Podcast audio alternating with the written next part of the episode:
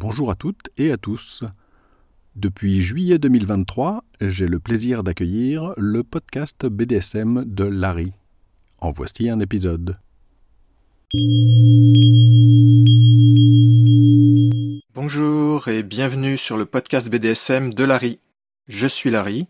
Ceci est le quatrième épisode. Dans les épisodes précédents, j'avais présenté ce podcast, j'avais expliqué ce que c'est que le BDSM, et dans l'épisode précédent, je vous avais montré que le BDSM est en réalité très répandu. Et dans ce quatrième épisode, je vais continuer dans la logique du précédent en vous posant cette fois la question Faites-vous du BDSM sans le savoir? Oui, ça surprend, mais c'est quelque chose de fréquent, un cas très répandu, et je vais essayer de vous le présenter. Alors attention, évidemment, la cible de cet épisode sera avant tout les personnes qui sont juste, pour l'instant, curieuses en matière de BDSM, ou qui ont fait des pratiques de BDSM sans s'en rendre compte. C'est le sujet de cet épisode. Mais même si vous, vous avez déjà réalisé que vous en faites, ou au moins que vous avez des envies qui font partie de ce qu'on appelle le BDSM, cet épisode peut quand même vous intéresser parce qu'il présente un problème, un concept qui est assez important, qui est donc la suite hein, du précédent où je disais que le BDSM était répandu et que beaucoup de gens en faisaient sans le savoir, notamment. Donc cet épisode pourra vous aider sous différents angles, notamment pour mieux comprendre les réactions des gens, et ça pourra aussi, à mon avis, vous aider pour trouver un ou une partenaire. Une des grandes raisons des critiques contre le BDSM est évidemment l'incompréhension. Cette incompréhension est reliée bien évidemment à des mythes, préjugés et des fausses diverses, sujet que j'ai déjà commencé à aborder dans les épisodes précédents. Évidemment, plus les personnes que vous rencontrez ou dont vous lisez des articles, des entrées de blog, que vous entendez parler autour de vous, plus ces personnes sont ignorantes du sujet, plus ils ou elles disent n'importe quoi, et trop souvent, plus elles sont ignorantes, plus elles sont agressives. Typiquement dans les forums, quand vous voyez des attaques vraiment extrêmement fortes, dès que vous creusez un tout petit peu ce que la personne perçoit du BDSM, vous apercevez que il ou elle n'a absolument aucune idée de quoi on parle. Ni de près, ni de loin, on est à des années-lumière de la réalité. Donc je l'avais déjà évoqué, mais la plupart du temps, les gens qui ne connaissent pas le sujet, qui ne se sont pas intéressés, ne se sont pas renseignés, ont vraiment de très très grosses idées reçues, qui vont parfois jusqu'à des hallucinations totales, hein, dans le cas des personnes qui sont très agressives sur le sujet, et tout ça est vraiment extrêmement éloigné de la réalité. Avec l'ironie que j'avais déjà souligné dans l'épisode précédent, que parmi ces gens-là, vous en avez un certain nombre qui font du BDSM sans le savoir, donc c'est relativement drôle de voir des gens qui sont extrêmement remontés contre des choses qu'ils font eux-mêmes quand ils sont dans leur lit, mais bon, on n'en est pas à une ignorance près. Cet épisode va être divisé en quatre parties. D'abord l'explication de pourquoi cet épisode, quel intérêt de parler de ça. Ensuite, je vais reparler de qu'est-ce que c'est le BDSM concrètement, en donnant quelques exemples. Puis, nous allons passer à une question importante, c'est pourquoi y a-t-il donc tant de confusion? Pourquoi est-ce qu'il est si difficile de comprendre ce que c'est le BDSM et pourquoi les gens ne comprennent pas qu'ils en font? Enfin, je terminerai avec un angle historique. Première partie, pourquoi cet épisode? Vous pouvez vous poser la question, quel est l'intérêt de savoir tout ça? Si vous faites déjà du BDSM et que vous en êtes conscient ou consciente, l'intérêt est un petit peu moindre, mais vous verrez tout à l'heure quand même, ça peut être intéressant pour mieux comprendre le pourquoi des réactions des gens qui sont autour de vous. Ça peut aussi vous aider à reconfirmer ce que j'avais déjà dit lors de l'épisode précédent, c'est-à-dire qu'en fait, si vous voulez rencontrer des gens qui font du BDSM ou qui ont des envies de BDSM, eh bien beaucoup ne savent pas que ça s'appelle comme ça. Donc il est assez important d'être capable de distinguer ces personnes et de comprendre pourquoi on en est arrivé à cette situation. Et évidemment, si vous ne saviez pas ce que c'est que le BDSM et que vous ne réalisiez pas que vous en faisiez, à mon avis, c'est extrêmement important de s'en rendre compte. Pourquoi? Alors il y a un certain nombre de raisons.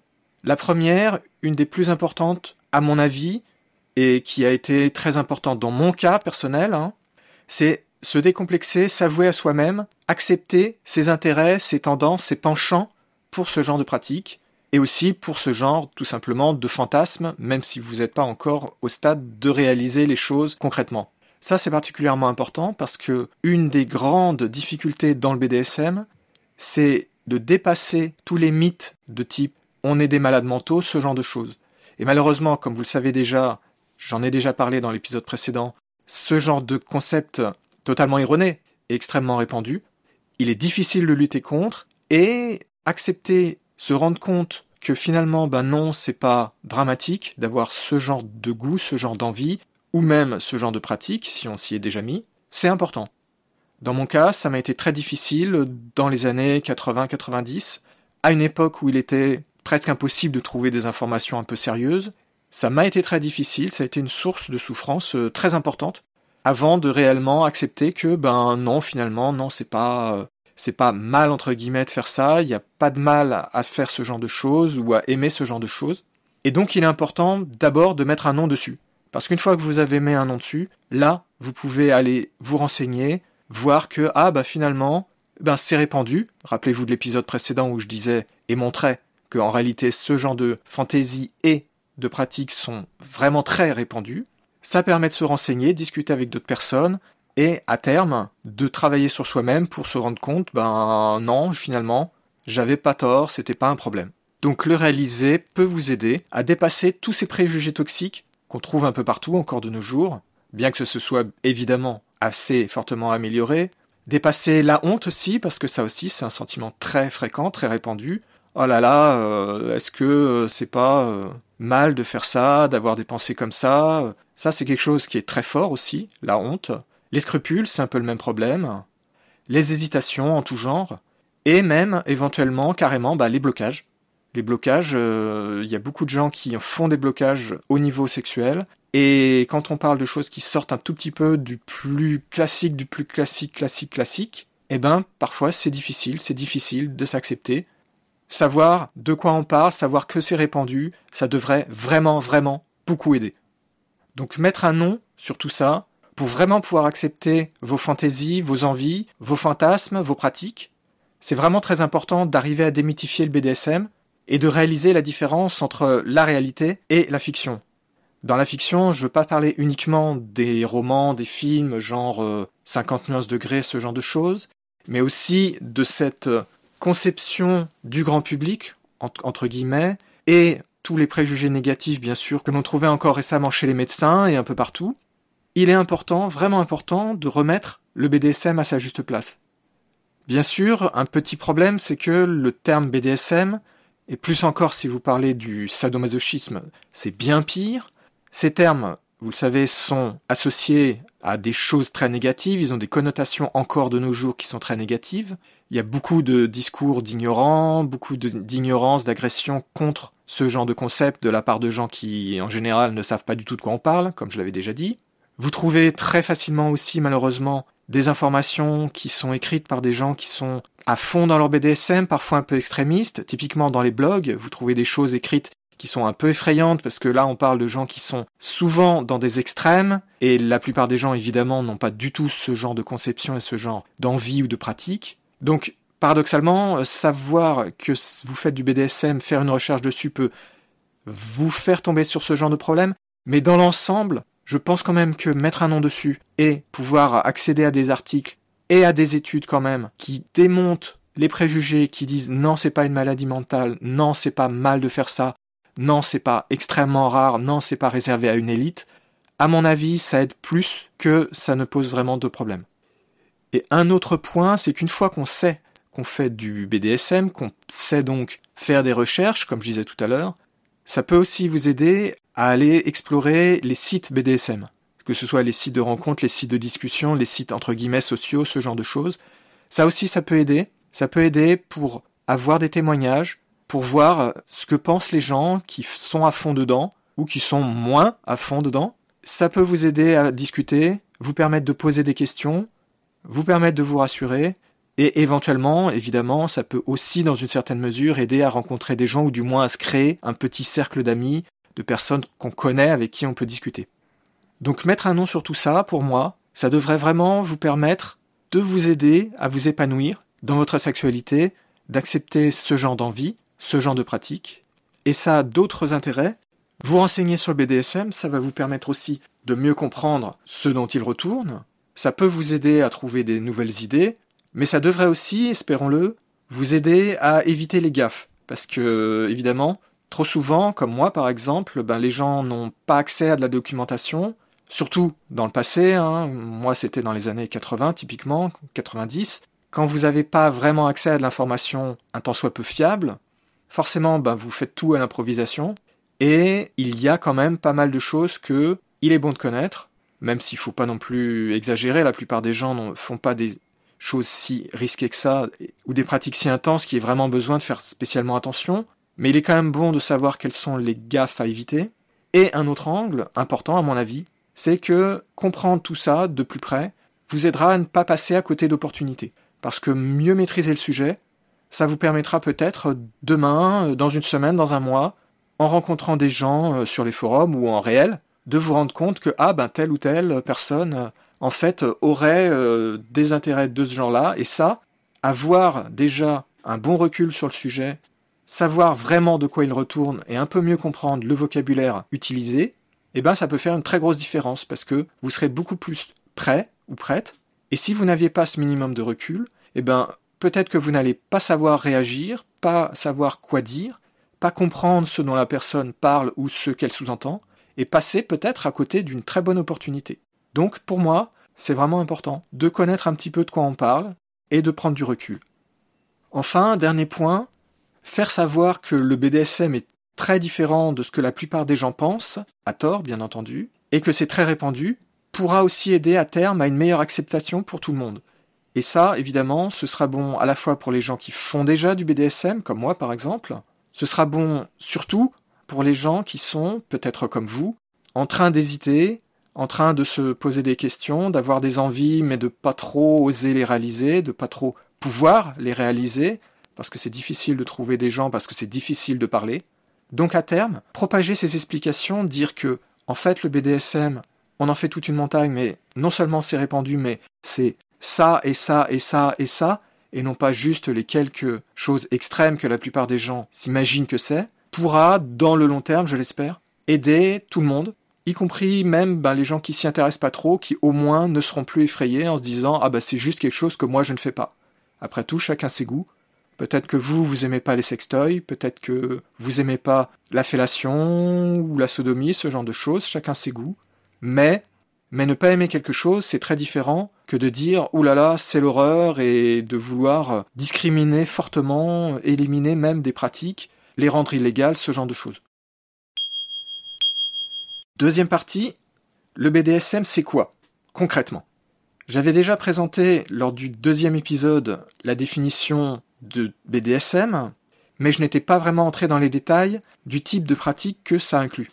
C'est intéressant de voir qu'il y a des choses vraiment qui sont très connues, très très très fréquemment pratiquées, et bizarrement, même de nos jours, maintenant que la discussion est relativement ouverte, bien plus en tout cas qu'il y a 20 ans et avant, ces pratiques ne sont la plupart du temps pas vraiment associées, ou pas du tout associées, au BDSM au sens le plus large, alors qu'il est évident qu'elles en font clairement partie. C'est vraiment tout à fait flagrant. Ça, c'est vraiment quelque chose qui est assez intéressant psychologiquement, assez curieux. Comment est-ce qu'on peut en être arrivé à cette situation? Je, vais vous prendre euh, quelques exemples ultra connus. Hein. La fessée, par exemple, attacher un, un partenaire ou une partenaire. Euh, les morsures, les griffures, ça c'était connu déjà dans les années 50. Pincer les tétons, utiliser un bandeau, ce genre de choses que je viens d'évoquer brièvement, c'est extrêmement répandu. Et pourtant, bizarrement, eh bien, la plupart des gens ne pensent pas que ça, c'est déjà du BDSM. Ben oui, ça en fait partie, ce sont des pratiques classiques du BDSM. Alors maintenant, je vais vous proposer une petite liste euh, rapide, juste histoire de faire un petit survol très bref, très simpliste, hein, vous m'en excuserez, de quelques grandes catégories, des grands classiques, dirons-nous, qui sont pratiqués très très très souvent dans le BDSM. Bien entendu, ici, je vais rester dans le cadre de choses assez répandues, assez classiques, on va pas tomber dans l'ésotérique ou dans les choses rares ou dans les choses vraiment trop spécifiques, parce que sinon, la liste, Là, j'en aurais pour des heures et des heures pour ne serait-ce qu'effleurer le sujet.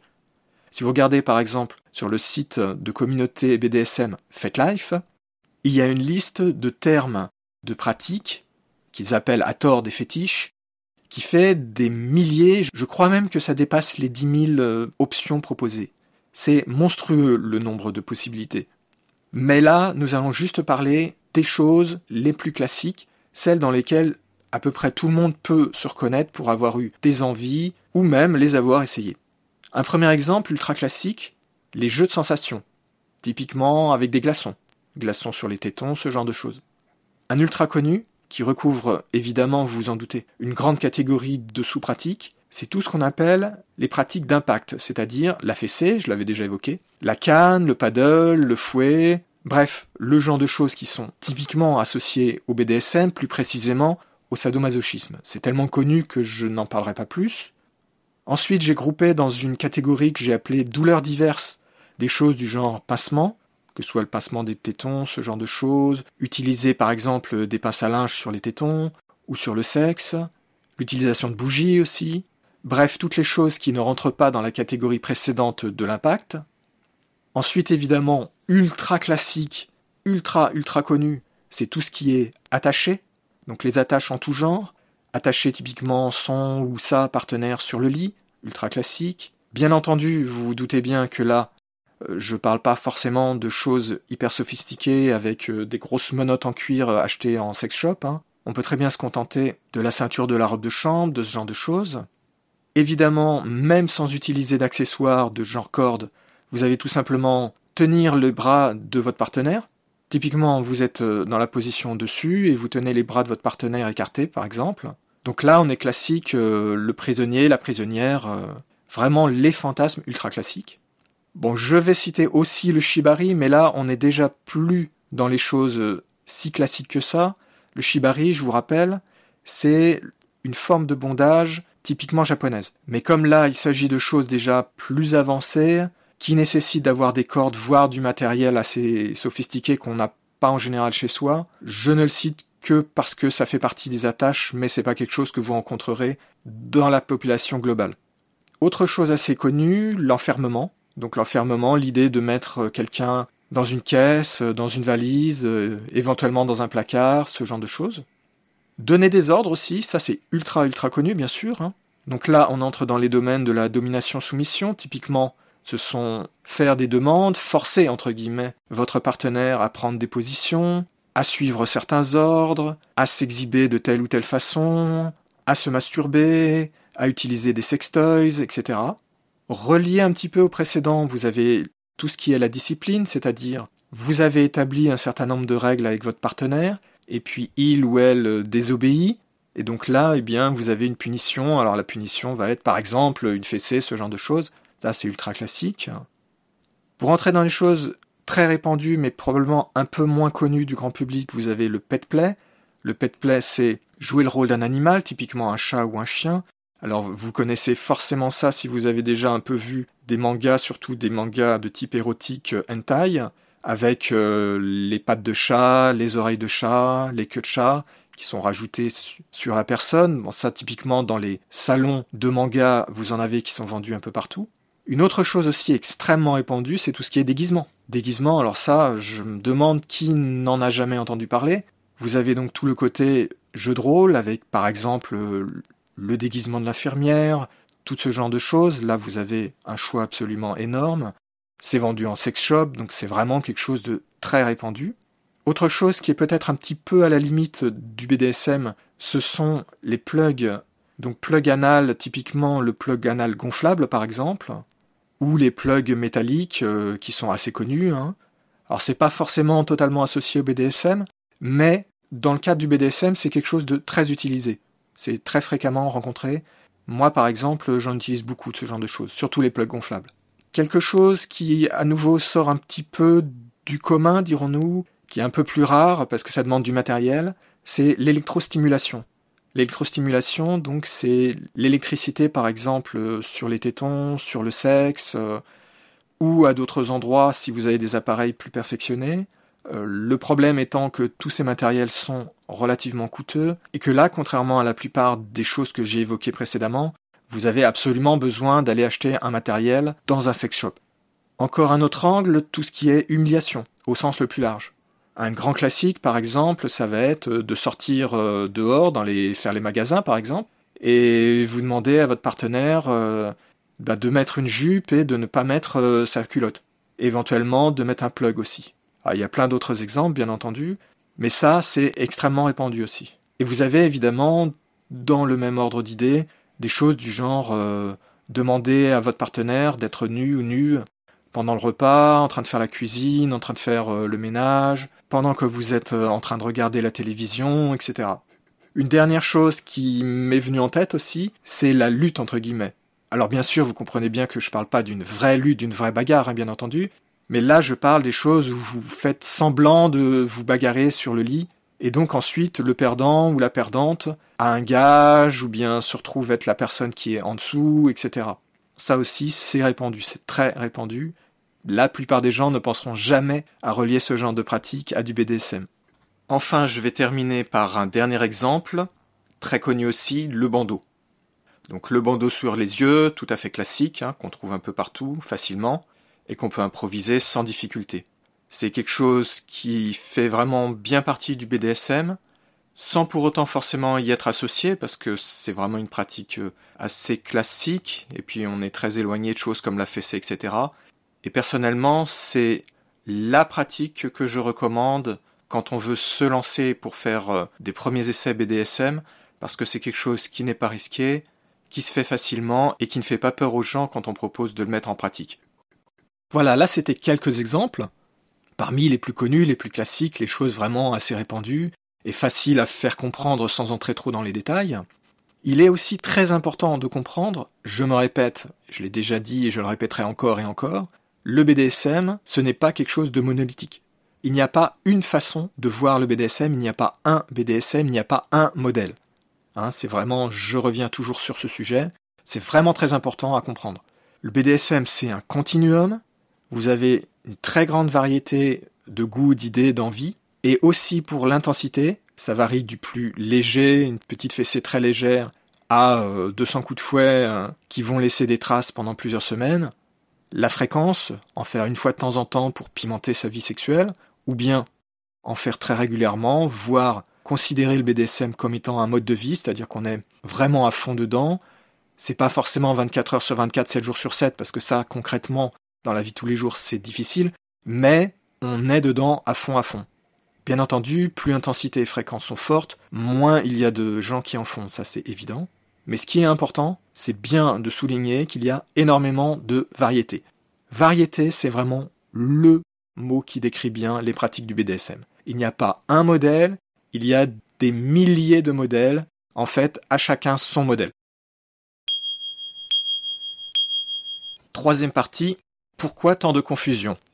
Nous venons de voir dans la partie précédente que beaucoup de pratiques connues sont faites par énormément de gens. Donc ces personnes font du BDSM même si elles ne s'en rendent pas compte. Peut-être même que vous, qui êtes en train d'écouter ce podcast, venez de réaliser qu'en fait, eh bien oui, vous en faites du BDSM même si jusqu'à présent, vous n'en étiez pas forcément conscient ou consciente. Avant de continuer, juste un petit rappel. Dans l'épisode précédent, je vous avais montré que oui, c'est répandu, le BDSM, mais aussi je vous avais montré implicitement que c'est normal d'avoir des envies ou des pratiques de ce type-là. Maintenant, la question est pourquoi tant de confusion? Pourquoi est-ce que quelque chose qui a l'air pourtant aussi simple à comprendre, comme par exemple quand on parlait de la fessée par exemple, c'est clairement évident que c'est associé au BDSM, pourquoi est-ce que c'est si difficile de reconnaître que toutes ces choses font partie du BDSM Ça paraît a priori un peu bizarre. Alors la première raison, à mon sens, est évidemment le problème des définitions. Qu'est-ce que c'est exactement que le BDSM Qu'est-ce que ça veut dire? Quelles sont les pratiques qui en font partie? Eh bien, c'est pas évident dans la tête de la plupart des gens pour plusieurs raisons. D'abord, le terme BDSM est pas super clair, évidemment. Ensuite, même si on vous a expliqué ce que ça veut dire, c'est pas forcément évident de comprendre quelles sont les pratiques sous-jacentes. Et donc le souci, c'est que tout simplement, ben, les gens ne comprennent pas vraiment ce que ça veut dire le BDSM. Au mieux, ils comprennent SM, et en général, quand ils comprennent SM, ils le comprennent mal à cause des préjugés négatifs. Au pire, ils associent tout ça à tous les grands préjugés classiques du grand public qui sont hérités de certains livres, comme par exemple l'histoire d'eau, récemment 50 nuances de Grès, ce genre de choses, qui sont de diverses façons assez éloignées de la réalité. Donc même connaître les définitions n'est pas suffisant. En fait, il faut aller plus loin, il faut aller jusqu'à comprendre qu'est-ce que ça représente, qu'est-ce que ça recouvre. Et donc évidemment, on en arrive à un autre problème que j'ai déjà dénoncé plein de fois précédemment, c'est le problème de l'éducation sexuelle. Le manque d'éducation sexuelle, c'est quelque chose d'extrêmement fréquent, qu'on rencontre partout. En France, l'éducation sexuelle à l'école, c'est quelque chose de totalement pathétique. C'est même pas vraiment obligatoire, de toute façon, il n'y a aucune vérification qui sont faites. Et même quand vous avez des cours, euh, les cours, ça peut être souvent des choses qui sont pas complètes, et parfois dans les pires cas que j'ai pu lire ou dont on a pu me faire un rapport, c'était le total n'importe quoi. Et je suis gentil. D'un autre côté, il faut aussi reconnaître qu'il y a un manque de curiosité. C'est-à-dire que de nos jours avec Internet, plus depuis plusieurs décennies déjà, il est très facile d'accéder à des livres sur le sexe, sur l'éducation sexuelle, des dictionnaires, des livres destinés au grand public, bien sûr. Hein, bien sûr, je parle de ce qui est accessible. Hein. Tout ça, c'est devenu accessible avec Internet encore plus aisément. C'est juste à quelques clics de souris et trois ou quatre mots sur un clavier. Donc vraiment, là, il n'y a pas trop d'excuses à ce niveau-là. Malheureusement, les tabous, les inquiétudes, tout ça, ben, ça n'incite pas trop à aller chercher la vérité. Il y a aussi une tendance vraiment très forte à ne regarder que la surface des choses, à penser qu'on connaît plus que ce qu'on connaît réellement, évidemment. Et puis une tendance très forte qu'on rencontre un peu partout, c'est cette tendance à se fier aux idées fausses qui sont répandues, c'est-à-dire ben, tout le monde dit quelque chose, donc probablement que c'est vrai. Et ça, c'est pas uniquement pour le BDSM, c'est pour le sexe en général, et pour beaucoup d'autres sujets évidemment. Donc si vous n'avez pas un bon esprit critique, une bonne curiosité, et que vous n'allez pas vérifier si tout ça c'est vrai, ben vous allez forcément être confronté aux vérités entre guillemets qu'on vous sort de tous les côtés, y compris dans les médias, dans les films, vos amis, les gens dans votre entourage, etc. Et malheureusement, bon ben on sait bien, hein, tout ça c'est bourré de préjugés, de stéréotypes, parce que le sexe c'est quelque chose sur lequel il y a énormément de préjugés, d'idées bizarres. Le BDSM fait partie des choses les plus vues comme étant mystérieuses, sur lesquelles il y a le plus de préjugés, avec, comme je l'avais déjà dit dans l'épisode précédent, les métiers du sexe, notamment euh, la pornographie la prostitution. Bon, les idées fausses, elles sont partout. Je viens de lire il y a pas très longtemps, pour l'épisode précédent en fait, un compte-rendu dans une euh, étude scientifique dans laquelle ils écrivaient, les auteurs, que avant d'aller interviewer des pratiquants de BDSM pour leur étude, eh bien, ils s'étaient préparés mentalement à rencontrer des gens bizarres, voire des gens dangereux. Bon, ça fait rire quand on connaît la vérité, mais eux, parce qu'ils ne connaissaient pas le sujet, ils s'attendaient à ça. Et dans l'étude, ils reconnaissent ensuite que bon, bah, ils s'étaient totalement trompés, qu'ils ont été surpris, agréablement surpris, bien entendu. Et à la fin, ils concluaient quelque chose que moi je dis depuis des années, c'est qu'en réalité, les gens qu'ils ont rencontrés étaient tout à fait des gens normaux, tout à fait banals et ordinaires, et la seule chose qui les distinguait des autres, c'était leur pratique de type BDSM. Et là, quand même, on parle de gens qui sont scientifiques et qui travaillent dans le milieu de la sexologie. C'est bizarre quand même de voir qu'ils avaient encore ce genre de préjugés.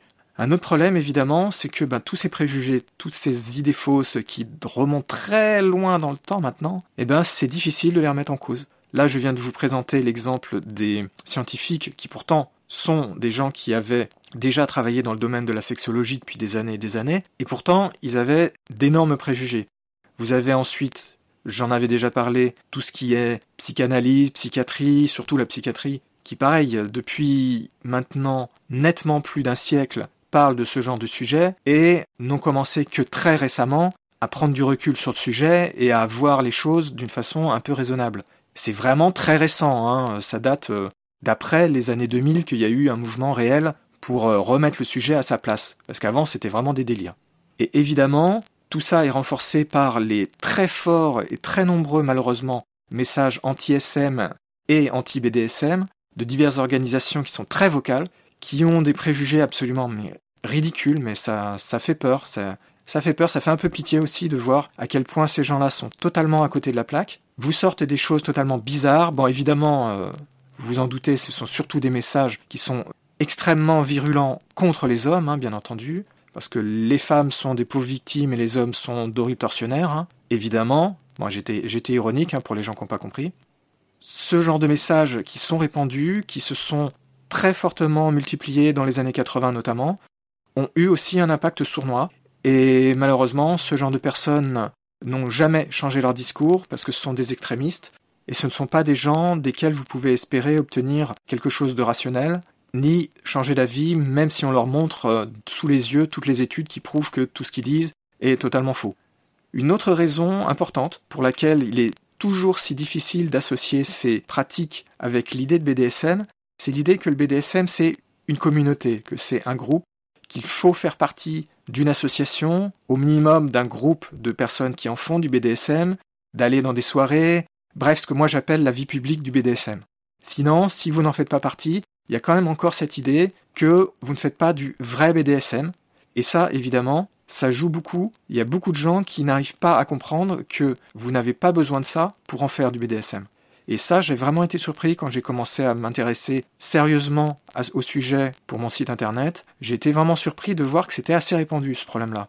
Et évidemment, un sujet que j'avais déjà abordé précédemment, et qui est corrélé à ce que je venais de dire à l'instant, c'est que beaucoup d'écrits, par exemple des blogs, mais aussi des livres, des, choses qui sont présentées souvent d'ailleurs comme étant sérieuses ou comme étant faites par des experts ou des expertes, entre guillemets, hein, parce que bon, excusez-moi, mais moi ça me fait rire.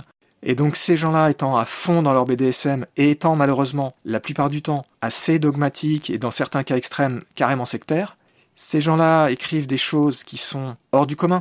Et le problème c'est que si vous connaissez pas un petit peu ça, quand vous tombez sur leurs explications, eh ben vous n'avez aucune idée que ce que vous êtes en train de lire, c'est vraiment la façon de penser, la façon de faire les choses de personnes qui ne font même pas partie du 1%. C'est vraiment l'extrême, voire l'extrême de l'extrême. Et si vous n'avez pas un petit peu de recul, ce qui est assez compréhensible, vous ne pouvez pas réaliser que ces gens-là ne se représentent pas du tout la majorité, et donc bah, ça vous entraîne encore à vous dire ah bah en fait ce que moi je fais c'est pas du vrai BDSM entre guillemets.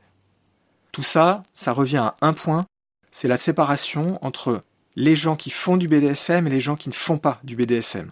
Et ça, c'est malheureusement souvent une division totalement arbitraire.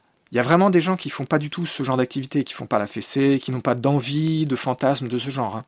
Mais dans le grand nombre de gens qui en font des choses comme ça, et qui sont catégorisés donc comme ne faisant pas de BDSM, on a une séparation qui est totalement arbitraire et qui n'a pas de sens. Enfin, je veux dire, c'est évident que ça n'a pas de sens. La seule vraie différence qu'on peut parfois observer, et qui est parfaitement naturel, c'est que vous avez une séparation entre les gens qui assument leur BDSM, qui éventuellement en parlent, éventuellement, par exemple, sont dans les forums, et bien entendu, dans cette catégorie-là, vous avez les gens qui sont visibles, les gens qui vont en soirée, etc. Et vous avez aussi, évidemment, une deuxième catégorie, c'est les gens qui ne l'assument pas encore, donc qui sont obligés de le cacher pour plein de raisons, hein, bien sûr. Par exemple, parce que c'est encore difficile d'en parler de nos jours, même à son conjoint ou sa conjointe ou à son partenaire. Et vous avez aussi, bien entendu, les gens qui sont encore au stade de fantasmer et qui voudraient peut-être en faire, pas forcément d'ailleurs, mais qui n'ont pas eu l'opportunité ou qui n'ont pas encore euh, su se décider à se lancer. Et évidemment, toujours dans la même euh, optique, vous avez la fameuse différence entre les gens qui en font, pour ainsi dire, en permanence, c'est-à-dire pour qui c'est un style de vie, bref, les gens qui sont un peu comme moi, et les gens qui n'en font qu'une fois de temps en temps pour pimenter leur vie sexuelle. Et là aussi, dire que eh ben, les uns font du BDSM, les autres n'en font pas, est stupide. Il n'y a pas d'autre mot, c'est stupide. Malheureusement, vous rentrez beaucoup de monde qui vous sort ce genre de choses. Encore un autre problème, qui est ultra connu aussi, c'est la confusion BDSM et SM. Donc la confusion entre l'immense étendue de pratique du BDSM qui inclut énormément de choses, et le SM qui n'en est qu'une sous-partie, et qui en général, donc toute la côté sadomasochisme, et lui-même, quand on en parle souvent, vu d'une façon extrêmement partiale, et la plupart des gens ne voient qu'une toute petite partie de ce que ça représente réellement. Par conséquent, à cause de cette confusion, si vous faites certaines activités qui ne sont pas de type SM, entre guillemets, eh bien il y a cette idée aussi, ben non, moi je fais pas du BDSM, euh, par exemple se déguiser, on peut discuter si c'est du BDSM ou pas, ou si c'est du fétichisme ou pas, mais beaucoup de gens ne verront pas ça comme étant ni de près ni de loin quelque chose d'approchant ce que font les gens qui font du BDSM. Alors que du point de vue de quelqu'un qui en fait, ça en fait partie. En tout cas moi, je place ce genre d'activité dans le BDSM, au sens le plus large, hein, bien entendu. Toujours pour augmenter cette confusion, vous avez cette fameuse croyance totalement absurde, mais qui malheureusement est propagée par beaucoup de personnes qui écrivent sur le BDSM, que le BDSM est extrême. Donc ça, j'en avais déjà parlé tout à l'heure, mais vous avez vraiment beaucoup de gens qui écrivent textuellement le BDSM, c'est extrême. Ce qui est absurde, c'est totalement faux évidemment, ça n'a pas de sens. Et ce type de personnes sont aussi généralement très insistantes sur les aspects décorum, sur les traditions, les protocoles du vrai BDSM. Alors tout ce que je viens de dire là, c'était entre guillemets, hein, attention, parce que tout ça, je veux être bien clair à 100%, non, c'est pas le vrai BDSM. Le vrai BDSM, ça n'existe pas. Hein, je me répète, mais on peut aimer le décorum, on peut aimer les traditions, on peut aimer le protocole, c'est pas un problème. Mais dire que il faut ces éléments pour faire du BDSM, ça n'a aucun sens. Aucun. Complètement ridicule. Chacun ses goûts, si on aime ça, tant mieux, si on n'aime pas ça, c'est pas grave. Malheureusement, ça, c'est renforcé de façon extrêmement forte, non seulement par les écrits, mais par les livres et par les médias, les blogs, etc. Ce côté élitiste, ce côté le BDSM, c'est mystérieux, il y a plein de traditions, il y a plein de, de protocoles, de choses à savoir. C'est extrêmement répandu, c'est si répandu que c'est presque difficile de trouver des textes où ils n'évoquent pas ça d'une façon ou d'une autre. Y compris dans des études, ils en parlent. Donc ils vous présentent, même dans des études supposées sérieuses, ce genre de choses comme étant, oui c'est évident que ben, les gens qui font du BDSM ont telle ou telle euh, tradition, tel ou tel protocole, tel ou tel ceci, tel ou tel cela. Ça n'a aucun sens, c'est totalement faux, mais vous le trouvez vraiment, vraiment pas partout, mais de façon extrêmement fréquente. Et je vais vous citer un exemple parmi mille, hein, bien sûr, c'est l'utilisation des majuscules et des minuscules. Le fameux vous utilisé avec une majuscule quand on parle à quelqu'un qui est dominant, et vous avec une minuscule quand on parle à quelqu'un qui est dans une position, entre guillemets, de soumission. Et vous avez des gens qui sont catégoriques sur ces choses-là, c'est indispensable, c'est évident, tout le monde doit faire comme ça. Sauf que c'est faux. Il suffit d'aller regarder sur les forums BDSM, par exemple sur le site de communauté BDSM Fet Life, et vous verrez bien que la plupart des gens s'en moquent radicalement de ce genre de choses. Mais ce côté, ce côté, le BDSM, il faut que ce soit mystérieux. Il faut absolument qu'il y ait des choses bizarres, il faut que ce soit extrême. Bref, il y a vraiment un préjugé très fort que quand on va voir du BDSM, forcément, c'est des choses totalement hors du commun, c'est très mystérieux, c'est extrême, c'est très protocolaire, c'est très ceci, c'est très cela. Et quand vous allez réellement rencontrer des personnes, vous apercevrez que tout ça c'est faux. Évidemment, vous avez aussi un sujet que j'ai déjà évoqué qui est le problème des préjugés médicaux, notamment la psychiatrie, ainsi que la psychanalyse. La psychiatrie qui maintenait jusqu'à très récemment, et encore maintenant c'est pas clairement établi qu'ils ont changé d'avis, où ils estimaient que c'était une infime minorité, où ils sous-entendaient plus ou moins que faire du BDSM était une maladie. Ça aussi, ça n'encourage pas évidemment à reconnaître que ben on en fait du BDSM, parce qu'il est beaucoup plus simple et beaucoup plus rassurant de dire euh, oui moi je fais de la fessée mais non non hein, je fais pas du BDSM hein, je suis pas je suis pas un malade mental moi. Donc évidemment euh, vu sous cet angle vous comprenez bien qu'il n'y a absolument aucune incitation à aller chercher de trop près qu'est-ce que ça veut vraiment dire tout ça. Et vous avez toutes ces statistiques dont j'avais parlé pas mal en détail dans l'épisode précédent qui renforcent euh, fréquemment hein, les stéréotypes. Alors maintenant on en trouve des statistiques qui sont un peu plus sérieuses. On commence à en trouver pas mal. Maintenant, euh, ça fait plusieurs années que je fais des recherches, donc j'ai fini par en accumuler un bon nombre. Malheureusement, ben, comme j'avais expliqué, encore faut-il les lire correctement, ne pas se contenter des rapports qui sont souvent partiaux et que vous trouvez dans les médias. Et il faut lire les bonnes études, parce qu'il y en a, comme je l'avais déjà montré, qui sont plus sérieuses que d'autres, et il y, en, il y en a qui ne mettent pas assez en avant leurs limitations, et donc qui sont extrêmement trompeuses. Enfin, la dernière chose, à mon avis, qui joue, c'est que il est encore de nos jours difficile de parler de ce genre de choses, y compris d'en parler avec son partenaire. Déjà, pour des fantasmes, des fantaisies un peu plus classiques, dirons-nous, ou du moins qui n'ont pas une mauvaise réputation, entre guillemets, comme c'est encore le cas pour les pratiques de type BDSM. Déjà, pour des pratiques même relativement simples, du genre des sextoys, etc., c'est pas toujours aisé d'en parler. Pour des choses un petit peu plus euh, audacieuses, dirons-nous, c'est plus difficile. Et donc quand on tombe dans des choses sur lesquelles il y a beaucoup de préjugés, évidemment, c'est beaucoup plus difficile. Et ça, bien entendu, c'est un problème majeur.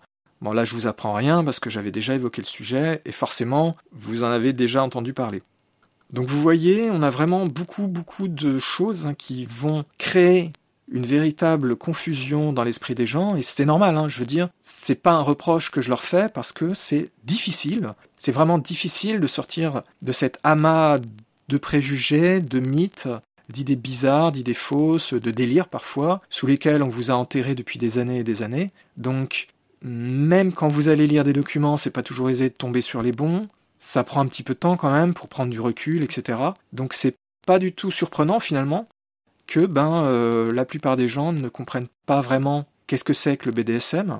Et donc, ne comprenant pas vraiment ce que c'est, concrètement, en vrai, hein, c'est-à-dire loin des idées reçues, forcément, même si après on parle de sujets qui sont pourtant clairement liés au BDSM ou qui en font clairement partie, eh bien on, on comprend bien qu'il y a du doute, il y a des hésitations, et on ne fait pas forcément l'association entre les deux. Moi, je peux vous dire, avec mon site, euh, j'ai déjà eu des contacts avec des gens qui me disaient avoir, euh, en lisant mes articles, découvert que, ah bah oui, tiens, euh, je fais du BDSM, bah je le savais pas. Et même dans le sondage qui est en train de tourner en ce moment sur mon site et qui pose différentes questions pour cerner les envies, les critiques des différentes personnes qui viennent consulter le site, j'ai des personnes qui me disent qu'ils ou elles ont découvert que ah bah oui, je fais du BDSM en fait. Alors qu'avant, eh ben ils s'en doutaient pas. Quatrième partie, une perspective historique. Dans cette dernière partie, je voudrais juste reprendre des choses que j'ai déjà évoquées dans l'épisode précédent, notamment quand je parlais des statistiques sur le BDSM, et le fait donc que c'est pas si rare que ça. Je pense, maintenant que vous avez entendu ces premières parties de cet épisode, que si vous faisiez du BDSM sans le savoir, maintenant vous avez réalisé que oui, c'était le cas. Mais ça, ça n'a rien de nouveau, c'est ça que je voudrais souligner. C'est pas vraiment un constat récent, c'est une question évidemment qui remonte loin dans le temps, vous vous rappellerez peut-être, si vous avez écouté l'épisode précédent, qu'il y avait dans les études, dans les statistiques qui étaient fournies par différents groupes à différentes époques, des chiffres qui variaient de façon absolument énorme, puisque on va de le BDSM est rare avec environ 1 à 2% de personnes qui le pratiquent, jusqu'à des chiffres qui vont à 30, euh, plus même. Et si on prend compte l'intérêt pour le BDSM, là, ça va beaucoup plus haut encore. Ça peut dépasser les 60% de personnes qui ont un intérêt ou des fantasmes de type BDSM. J'avais souligné, notamment lors de la fameuse étude faite en Australie, que le problème c'était la question, c'est-à-dire qu'il posait une question que la plupart des gens à l'époque n'allaient pas comprendre, et donc la réponse de la grande majorité des personnes allait être non, je ne fais pas de BDSM, alors que si on leur avait dit est-ce que vous faites de la fessée, est-ce que vous avez attaché votre partenaire, est-ce que vous avez utilisé un bandeau, ce genre de choses. Là, le pourcentage n'aurait pas été de environ 1,8%, il aurait été de probablement 10, 20, peut-être même plus. Pour reconfirmer encore, vous aviez aussi le sondage fait en 2005 par Durex, dans lequel ils avaient interrogé 317 000 personnes de 41 pays différents, et parmi leurs résultats, ils avaient 20% ont utilisé des masques, des bandeaux, ou d'autres formes de bondage. Donc vous voyez, c'est énorme 20%. nous avions aussi évoqué les études de Kinsey dans les années 50. Nous avions évoqué un certain nombre d'autres sondages qui, pareil, donnaient des chiffres divers, mais toujours beaucoup plus élevés, en tout cas, pour les études sérieuses que les 1 à 2% qu'on vous sort de façon trop fréquente, par erreur. Hein. Dans certaines études, par exemple, vous trouviez des résultats dans lesquels 7,6% des personnes interrogées s'identifiaient comme faisant du BDSM, alors que dans la même étude, 50% des personnes interrogées avaient dit avoir des activités qu'on associe au BDSM. Donc là, vous voyez, la différence est énorme. C'est une bonne illustration du problème. Même dans l'ICD, l'ICD c'est International Classification of Diseases. L'ICD c'est un document qui est un standard utilisé pour diagnostiquer les informations de santé, et c'est utilisé pour les coder avec des codes de référence, et c'est aussi utilisé pour les causes de décès. Eh bien, dans l'ICD-10, qui est en ce moment en train d'être remplacé par la version 11, mais ça j'en reparlerai dans un article dédié, ils disent explicitement qu'il y a beaucoup de pratiques modérées, ils le formulent de la façon suivante, des degrés modérés de stimulation sadomasochiste sont fréquemment utilisés pour améliorer une activité sexuelle qui, en dehors de ça, est normale. Donc, pour revenir toujours dans cet aspect historique, il est assez difficile de savoir exactement ce que les gens faisaient dans le passé, le vocabulaire ayant changé, les perceptions ayant changé. Bien sûr, euh, les mots que nous utilisons maintenant n'existaient pas et le terme BDSM n'existait pas, bien entendu. Par contre, vous pouvez trouver des références avec des activités qui étaient essentiellement, bien sûr, pour les choses qui sortaient vraiment de l'ordinaire, associées à des excentricités des personnes les plus riches, hein, bien entendu, mais vous trouvez aussi pour un bon nombre de choses qui sont un peu moins excentriques entre guillemets un peu moins surprenantes, même dans les pratiques de personnes qui n'étaient pas particulièrement riches, vous trouviez des activités du genre la classique fessée, ce genre de choses, les chatouilles, bref, ce qu'on appelait à l'époque des jeux, entre guillemets, qui sont certes moins impressionnants et donc moins marquants que certaines choses qu'on peut associer au BDSM, mais qui en font quand même déjà partie. C'est assez difficile de donner des chiffres, bien entendu, de montrer à quel point ça pouvait être répandu, mais ça l'était suffisamment pour qu'on en ait parlé à l'époque, ce qui a été évidemment reconfirmé par les études dont j'ai parlé tout à l'heure et dont j'avais parlé dans le troisième épisode.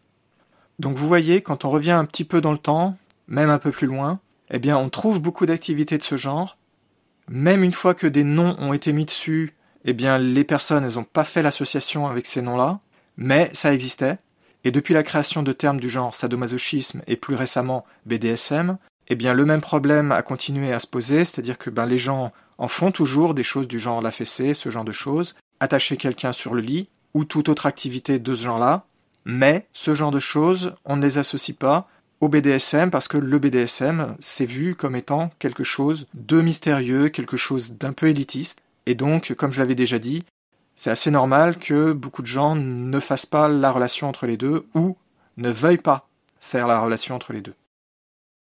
Alors, en conclusion, eh bien, si vous aviez des doutes, j'espère que maintenant vous ne les avez plus, que vous savez que vous en faites du BDSM. Si vous le saviez déjà, ça n'a rien changé pour vous, mais ça peut vous aider, gardez-le en tête, à mieux comprendre la façon de penser de gens que vous rencontrerez, et ça devrait aussi vous aider pensez bien à ça. Hein. Moi, je pense que c'est important à réaliser que beaucoup de gens, non seulement ont des envies et des pratiques cachées, comme je l'avais déjà évoqué dans le troisième épisode, mais beaucoup de gens font ce genre d'activité de façon tout à fait naturelle.